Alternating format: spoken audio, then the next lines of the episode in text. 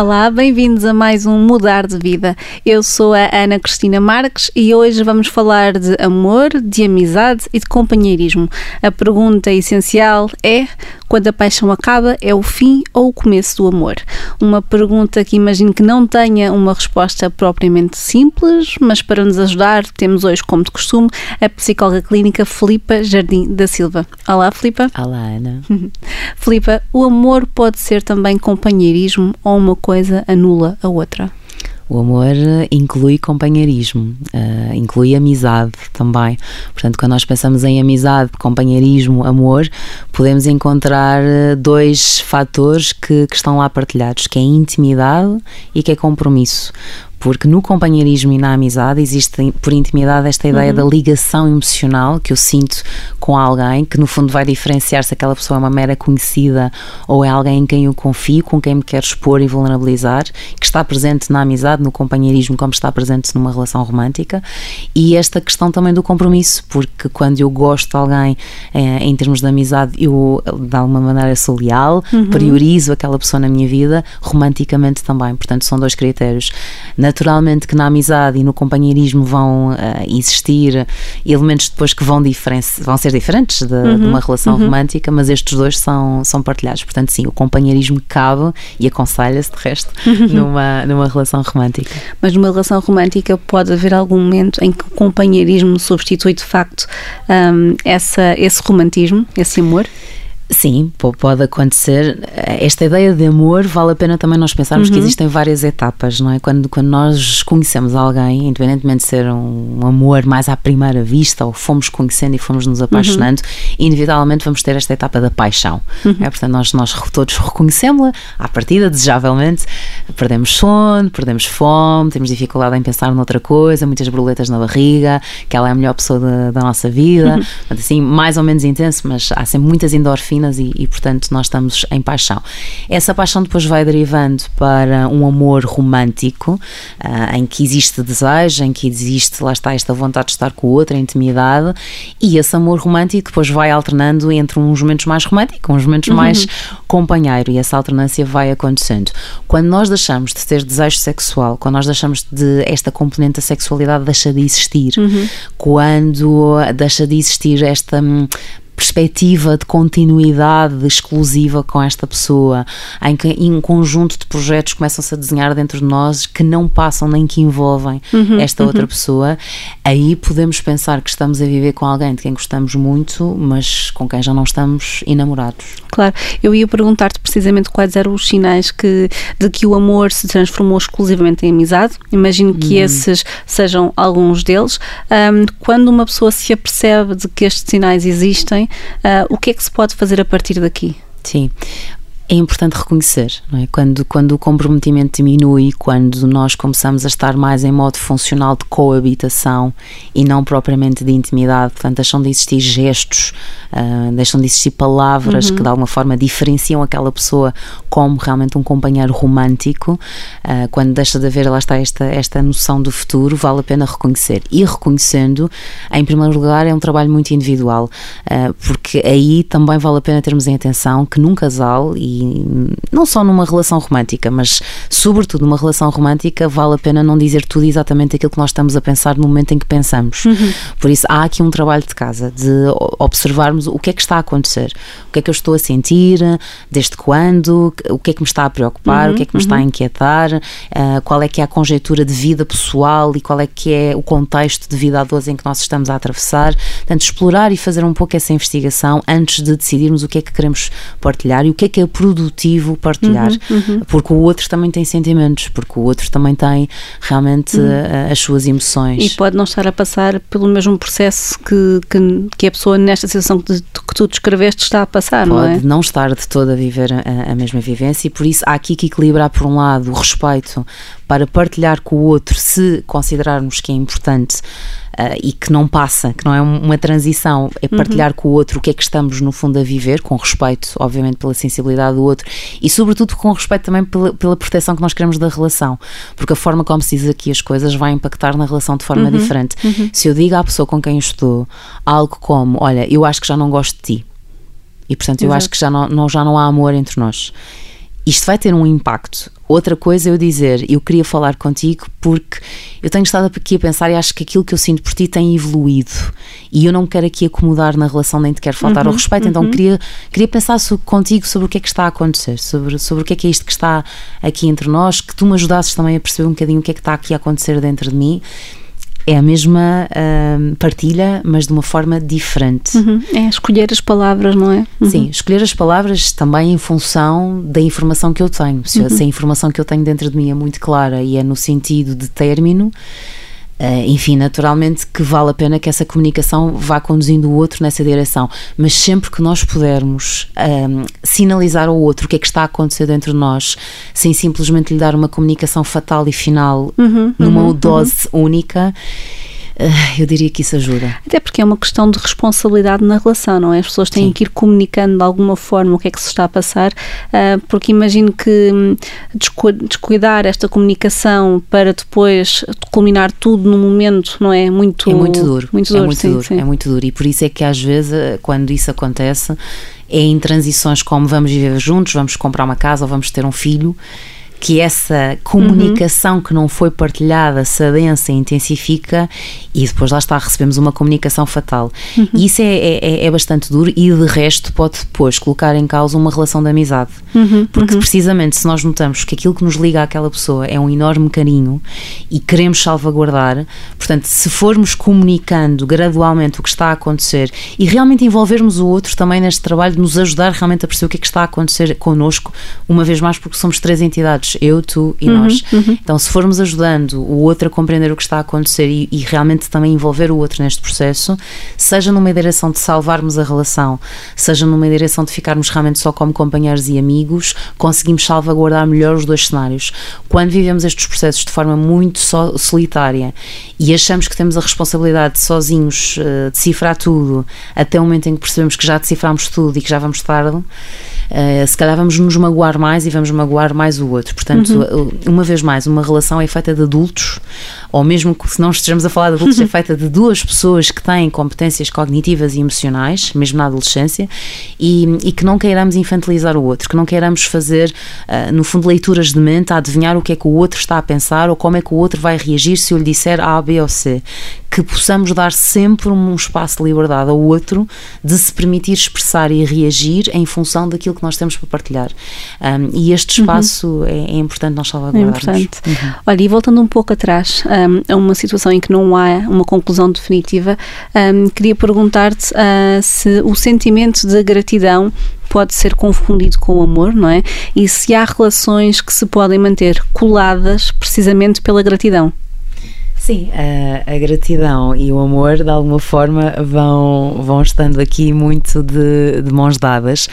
E às vezes há esta sensação de que a admiração pelo outro pode deturpar um pouco a relação amorosa. Ou seja, às vezes eu posso estar com alguém que eu admiro muito, uhum. com alguém que eu tenho uma dívida de gratidão, uhum. mas com, quem, alguém com, com o qual eu já não estou apaixonada, já não tenho um amor romântico. E isso pode-me dificultar a leitura das minhas emoções ou a minha decisão. E por isso, ao final do dia, que possamos uh, separar e, sobretudo, esta questão também da idolatração versus admiração versus gratidão não é? Há aqui esta, esta conjectura, às vezes nós estamos com uh, aquela pessoa por aquilo que ela nos faz sentir e não por aquilo que nós sentimos com ela, ou por aquilo que os outros sentem que aquela pessoa é ah, uh, sim, e não sim, verdadeiramente sim, por aquilo que nós sentimos com ela.